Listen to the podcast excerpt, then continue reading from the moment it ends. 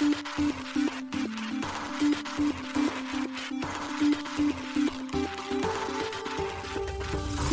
しい経済ニュース。この番組では現当社のメディア新しい経済が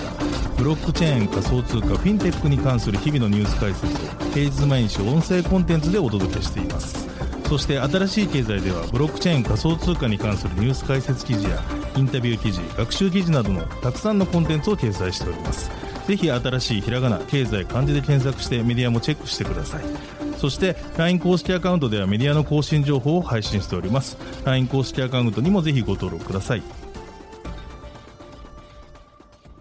現当社新しい経済編集部の高橋です。はい、本日は11月7日火曜日です。今日のニュースいきましょう。ノットアホテルが GMO コインで IEO 検討へ暗号資産 NAC で宿泊も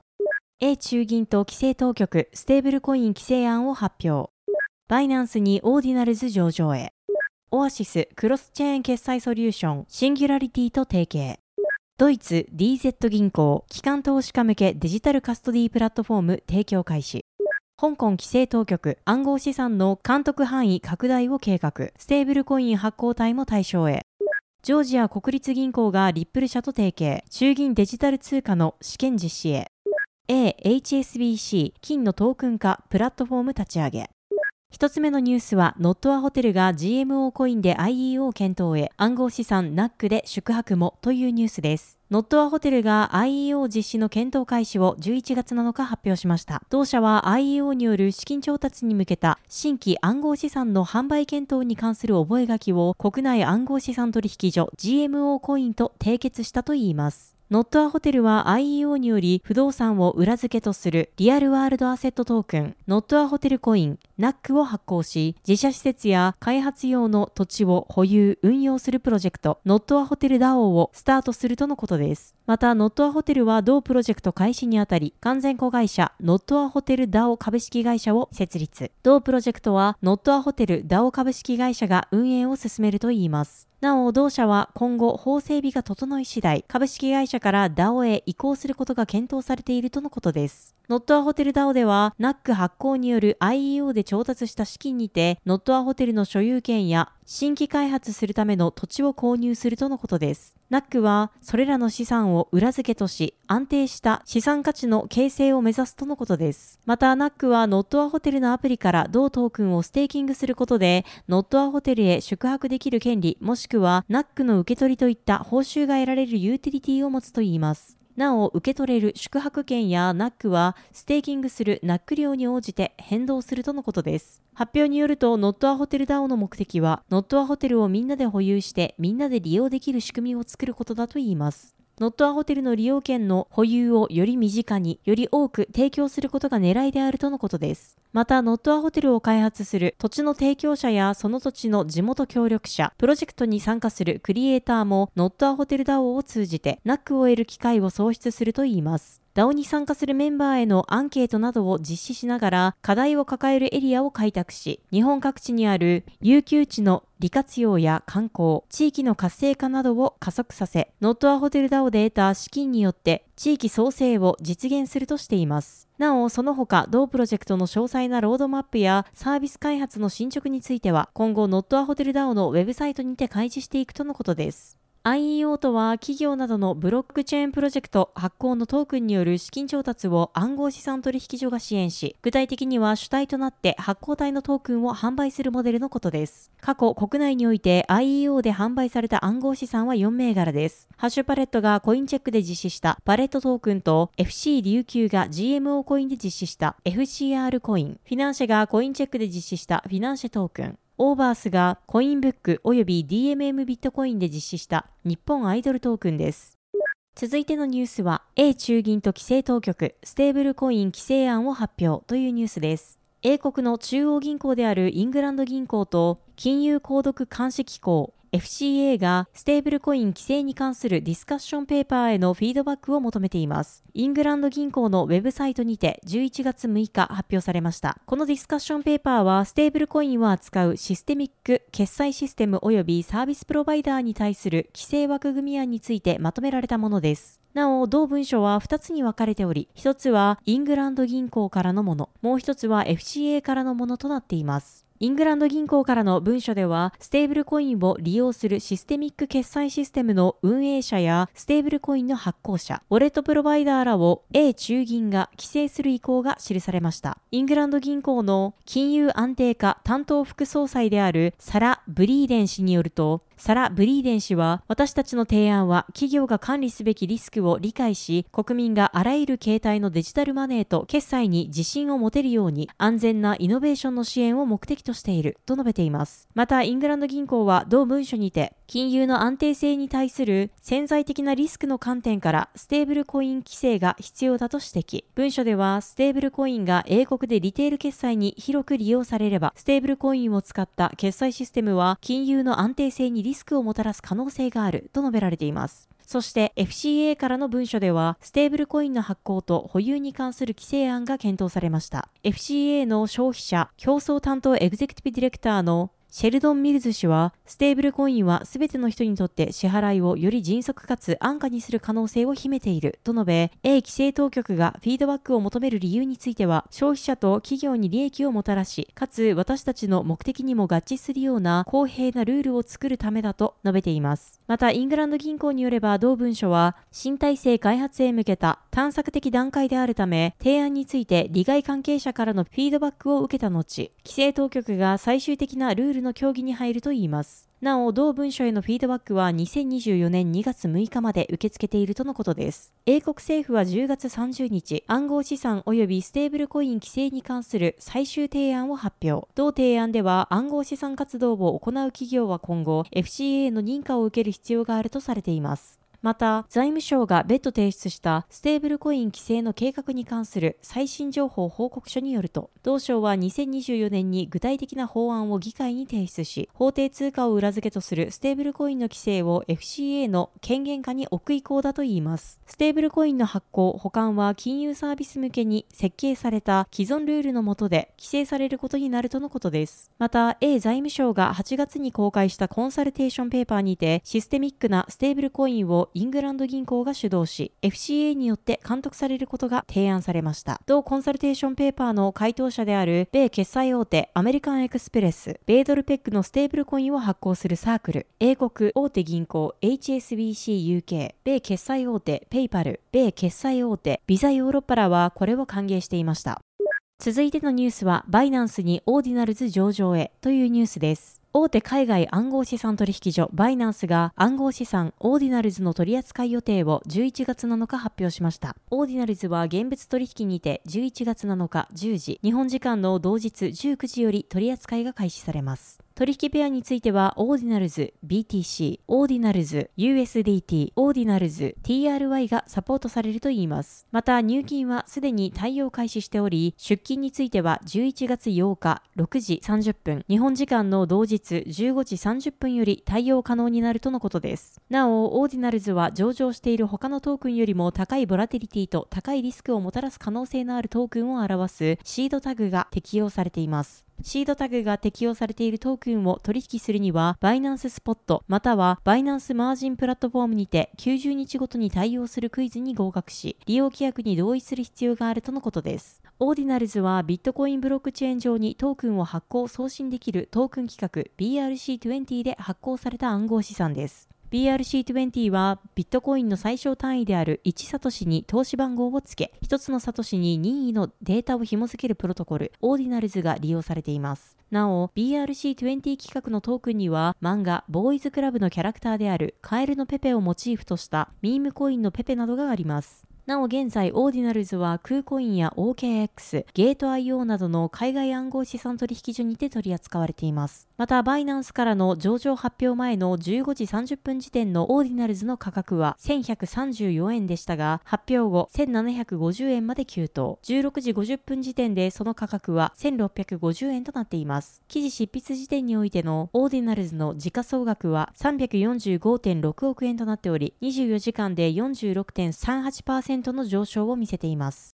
続いてのニュースは、オアシスクロスチェーン決済ソリューションシンギュラリティと提携というニュースです。ゲーム特化型ブロックチェーンオアシスがクロスチェーンペイメントソリューション提供のシンギュラリティとのパートナーシップ締結を11月7日発表しました。この提携によりオアシスはエコシステム内でのシームレスなペイメント UX 実現を目指すとのことです。シンギュラリティのペイメントソリューションは異なるチェーン間でのトークンのスワップやブリッジ、ネットワーク切り替えを自動で実行することで、ユーザーによるそれらの操作の省略が可能であるとのことです。なお、同ソリューションはクレジットカードでの法定通貨決済ににも対応しているといいます。ただし、日本居住者はシンギュラリティのソリューション利用は制限されているとのことです。オアシスエコシステムでは、オアシスのレイヤー2、バースレイヤーやコンテンツが増えていくことが想定されますが、シンギュラリティ導入により、異なるチェーンでの決済がシームレスに完結可能になることで、UX の大幅な改善が見込まれるとのことです。発表によると、オアシスエコシステムでのシンギュラリティ最初の導入事例として、バースレイヤー上で稼働するレイヤー2ブロックチェーン、ホームバースでリリースされる予定のオンライン対戦 RPG ゲーム、ナインライブスアリーナの NFT 購入にて、年内にも活用開始が予定されているとのことです。オアシスは Blockchain for the Games をコンセセプトに開発された独自のゲーム特化ブロックチェーンです。オアシスはオアシスのネイティブトークンです。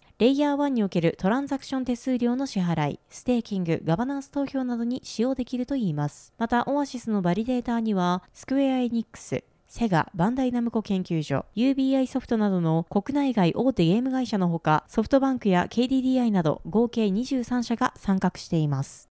続いてのニュースは、ドイツ DZ 銀行、機関投資家向けデジタルカストディープラットフォーム提供開始というニュースです。ドイツで資産規模第3位の銀行である DZ 銀行がブロックチェーン基盤のデジタルカストディープラットフォームを機関投資家向けに提供開始したことを11月2日発表しました。これにより機関投資家は DZ 銀行提供のデジタルカストディープラットフォームを通じて暗号資産に投資可能になったとのことです。また発表によると DZ 銀行はブロックチェーン活用の機関投資家向けデジタルカストディープラットフォームを提供開始したドイツにおける初の信用機関になったとのことです。なお、同銀行による同プラットフォーム構築への取り組みは昨年に開始していました。DZ 銀行証券サービス及びデジタルカストディ部門責任者のホルガー・メフェルト氏は、機関投資家向けデジタルカストディプラットフォームの提供開始について、今後10年以内に資本市場ビジネスの大部分が分散型台帳技術ベースのインフラストラクチャーを介して処理されることを想定しているとコメントしています。また、同氏によると DZ 銀行は新たなカストディソリューション運用のために IT、オペレーションコンプライアンス部門で10名以上の従業員を雇用したと述べています。DZ 銀行は今年6月、機関顧客が暗号資産に投資できるようにするために、ドイツの金融規制当局である連邦金融監督庁バフィンに暗号資産カストディライセンスを申請しています。また、同行は今年2月、スイスのデジタル資産関連企業メタコと提携し、同銀行のデジタル証券と暗号資産の管理にメタコのデジタル資産カストディ及びオーケストレーションサービスハーモナイズを採用しています。なお現在 DZ 銀行は機関投資家だけでなく個人顧客も暗号資産に直接投資できるように取り組んでいるとのことです。続いてのニュースは、香港規制当局暗号資産の監督範囲拡大を計画、ステーブルコイン発行体も対象へというニュースです。香港金融管理局 HKMA が香港における暗号資産の監督範囲を拡大し、ステーブルコインの発行体も含める計画を進めているようです。現地メディア新報が11月2日報じています。報道によれば、このことは10月30日から11月5日まで開催されていた香港フィンテックウィークにて、金融サービス財務担当のチャオ・ハオイエン次官が明かしたといいます。同氏は HKMA が暗号資産取引の監督範囲を暗号資産プラットフォーム以外にも拡大させる意向であり、ステーブルコイン発行者の規制制度に関しては、財務局と HKMA が共同で指令書を発行する予定だと述べたといいます。同氏はまた HKMA と香港の財務省がこの件について一般市民と銀行業界の意見を求めることを明らかにしています。また同氏は多くの欧州企業が香港での拠点設立に関心を寄せていることにも言及。香港の暗号資産に関する監督状況は非常に明確であるため、同地区が安全に事業展開できる土壌であることをアピールしました。また、香港証券先物委員会 SFC は11月2日、トークン化商品に関するサーキュラーを発表。このサーキュラーは SFC が認可した投資商品のトークン化の許可を検討する要件を記したものです。トークン化されたファンドや債券を個人投資家に発行するためのロードマップが示されています。このサーキュラーにて SFC は原資産が適用されるすべての商品認可要件とトークン化に伴う新たなリスクに対処するための追加的なセーフガードを満たすことができれば一次取引を認可できるとしました。一方で二次取引については慎重な姿勢を示し原則的にパーミッションレスブロックチェーンネットワークの使用は承認しないとしています。SFC の CEO であるジュリリア・レオン氏は11月2日ブルームバーグのインタビューにて規制当局は効率性と顧客体験を高める革新的な技術を使った提案を歓迎するとし、規制上の懸念がクリアされれば、個人投資家が暗号資産の現物 ETF にアクセスすることも視野に入れていると述べています。レオン氏のこの発言は SFC が10月20日に発表した投資家保護措置を追加した暗号資産規制ガイダンスを受けたものと思われます。同ガイダンスでは仲介業者が顧客に対し暗号資産に関する知識テストを課しています。機関投資家、プロ投資家と適格法人プロ投資家はこのテストの除外対象です。続いてのニュースは、ジョージア国立銀行がリップル社と提携、中銀デジタル通貨の試験実施へというニュースです。米リップル社がジョージア国立銀行の中央銀行デジタル通貨 CBDC のデジタル通貨ラリプロジェクトで唯一の技術パートナーに選出されました。ジョージア国立銀行が11月2日発表しました。発表によればこの選定はジョージア国立銀行の内外の専門家で構成される委員会により2つのフェーズのコンペティションを経て行われたものだといいます。合計9社の企業が審査対象となり、その中から今回リップル社が選ばれました。選考基準にはプロジェクトの目的への深い理解、成功に向けた強いコミットメント、明確な開発ロードマップ、一貫したユースケースの段階的アプローチ、そして事業継続の成功事例などが挙げられています。ジョージア国立銀行はリップル社の CBDC プラットフォームについて、中央銀行、金融機関、政府に総合的なエンドツーエンドのソリューションを提供できる点で際立っていたと述べています。リップル社の中央銀行エンゲージメント担当副社長であるジェームズ・ウォリス氏は、リップル CBDC プラットフォームのパワーを活用するこの取り組みは、公共部門と民間部門におけるブロックチェーン技術の活用における革新的な進歩への道を開くだろう。ジョージア国立銀行との提携は、イノベーションと効率化を推進し、最終的には公共団体が安全で透明なブロックチェーン取引の可能性を最大限に引き出すことができるようにするという当社の姿勢を示すものだとコメントしています。今後、ジョージア国立銀行とリップル社は、プロジェクトの実行と段階的な展開計画を共同で計画していくとのことです。リップル社は現在、複数の国の政府、中央銀行とパイロットプログラムを実施しています。リップル社は4月、モンテネグロ中央銀行と提携し、CBDC のパイロット版開発に乗り出すことを発表しています。また6月にはスペインのブロックチェーン関連企業ピアシストとともにコロンビアの中央銀行であるコロンビア共和国銀行と提携しブロックチェーン技術の試験運用を行うことを発表。同試験運用はリップル社の CBDC プラットフォーム上で行われるとのことでした。続いてのニュースは AHSBC 金のトークン化プラットフォーム立ち上げというニュースです。英国ロンドンに本社を置く大手銀行 HSBC が金のトークン化に乗り出しました。各社が11月1日報じています。ブルームバーグの11月1日の報道によれば HSBC は分散型台帳技術を使い、ロンドンの金庫に保管されている現物の金の所有権をトークン化するプラットフォームを立ち上げたとのことです。このシステムでは金の延べ棒を表すデジタルトークンが作られます。機関投資家はそのトークンを HSBC の単一取引プラットフォームを通じて取引できるるといいます。また、ブロックチェーン技術の使用により、顧客はプラットフォームを通じて、それぞれの延べ棒のシリアルナンバーに至るまで、所有する金をより簡単に把握できるとのことです。なお、同プラットフォームにおける1トークンは0.001トロイオンス相当とのことです。ちなみに、ロンドンで流通している金の延べ棒は400トロイオンスとのことです。また、ブロックチェーンメディアのブロックワークスによれば、HSBC はこのアプローチを顧客の現物金保有を許可されたデジタル表現で生成すると述べているとのことです。なお、HSBC は同システムを金以外の他の貴金属にも拡大する予定だといいます。HSBC 以外にも金をトークン化した事例はあります。2022年12月にロシアの大手銀行スベルバンクが金担保のデジタル金融資産の発行を発表しています。発行基盤となったのはスベルバンクが運用、開発する分散型台帳基盤です。また国内では三井物産100%出資の子会社である三井物産コモディティーズが金価格に連動する暗号資産ジパングコインを2022年より発行しています。はい、本日のニュースは以上となります。このように私たち新しい経済編集部ではブロックチェーン暗号資産に関するニュースを平日毎日ラジオで配信しております。本日ご紹介したニュースは新しい経済のサイトに上がっております。ぜひサイトの方も見に来てください。新しいひらがな、経済漢字で検索して見に来ていただければと思います。それでは本日もありがとうございました。